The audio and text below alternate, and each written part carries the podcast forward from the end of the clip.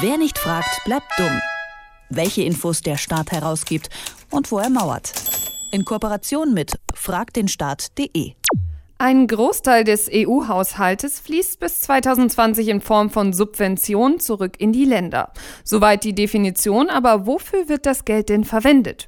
Dieser unübersichtlichen Aufgabe nimmt sich ein neues Internetportal an, subsidystories.eu. Hier soll verständlich dargelegt werden, was mit den Steuergeldern eigentlich gefördert wird. Michael Peters von der Open Knowledge Foundation, mit ihm spreche ich jetzt darüber, wie Subsidy Stories eigentlich arbeitet arbeitet. Hallo du. Hallo. Kannst du mal kurz äh, sagen, was für Zahlen ihr euch da eigentlich angeschaut habt? Ja, genau. Die EU beschließt den, ihre Budgets immer über sieben Jahre hinweg, also von 2014 bis 2020 gucken wir uns aktuell die Daten an, das ist die Periode, in der wir uns jetzt befinden. Wir haben es auch für den letzten Zeitraum gemacht, von 2007 bis 2013. Aktuell, um da mal eine Größenvorstellung zu bekommen, ähm, sind, werden 640 Milliarden Euro über diese Strukturfonds, über die europäischen Investment- und Strukturfonds verteilt. Und da gibt es insgesamt gibt's da fünf Fonds. Wir haben drei davon rausgepickt. Das ist der Regional- und Strukturfonds, das ist der Sozialfonds und der Kohäsionsfonds. Und äh, die belaufen auf 477 Milliarden Euro. Und da sieht man aber auch, dass was da nicht drin ist, das kennt man vielleicht, sind diese Agrarfonds und auch Fischereifonds. Die sind da jetzt zum Beispiel nicht mit drin enthalten, weil es für die auch schon mal eine ähnliche Webseite gab. Okay. Und wie wird dieses Geld, was du gerade genannt hast, ist ja schon eine große Summe, wie wird diese denn verteilt? Genau, also da gibt es ja ein bisschen zwei Ebenen. Also einmal, wie wird das innerhalb der EU verteilt und dann vielleicht nochmal, wie, wie wird es im Mitgliedstaat selbst verteilt. Und ähm, innerhalb der EU kann man auf jeden Fall sagen, ärmere Länder mit einer hohen Bevölkerung bekommen am meisten.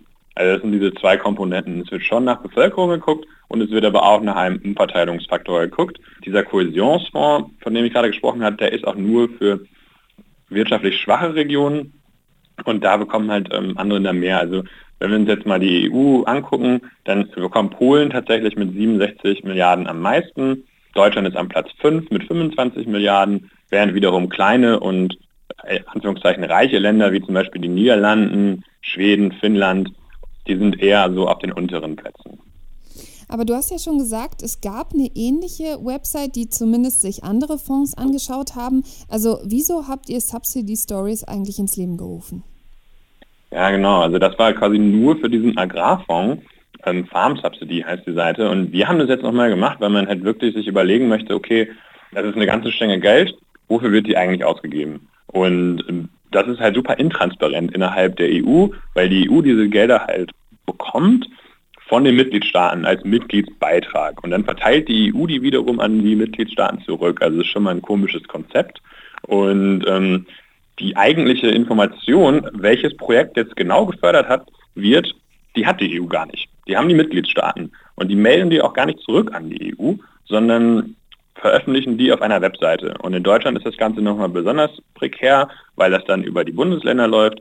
Sprich, ähm, das Saarland hat eine eigene Webseite und Berlin auch. Und dementsprechend gibt es da dann die Daten. Und wenn man sich die dann dort lädt und, und besorgt, das haben wir ja für unser Projekt gemacht und dann gesäubert und visualisiert und so weiter und so fort. Erst dann kann man wirklich sehen, okay, wie viel wird denn jetzt wofür ausgegeben? Wer bekommt dieses Geld eigentlich? Und das haben wir eben gemacht.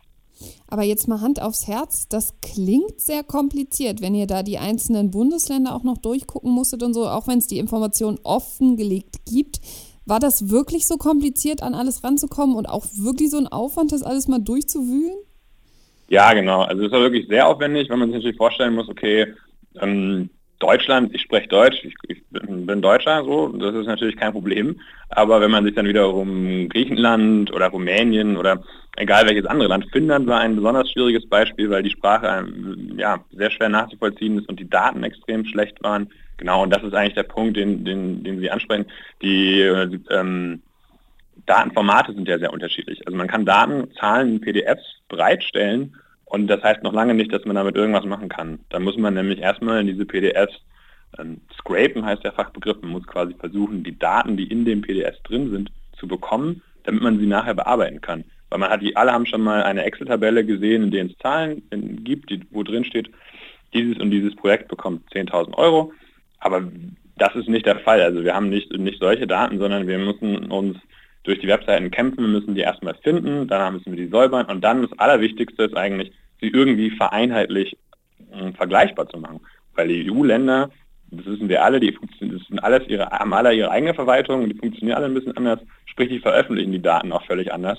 Und da erstmal irgendwie ein bisschen, bisschen Präzision reinzubekommen, dass man auch wirklich nicht Äpfel und Birnen vergleicht, hm, das war sozusagen die Krux.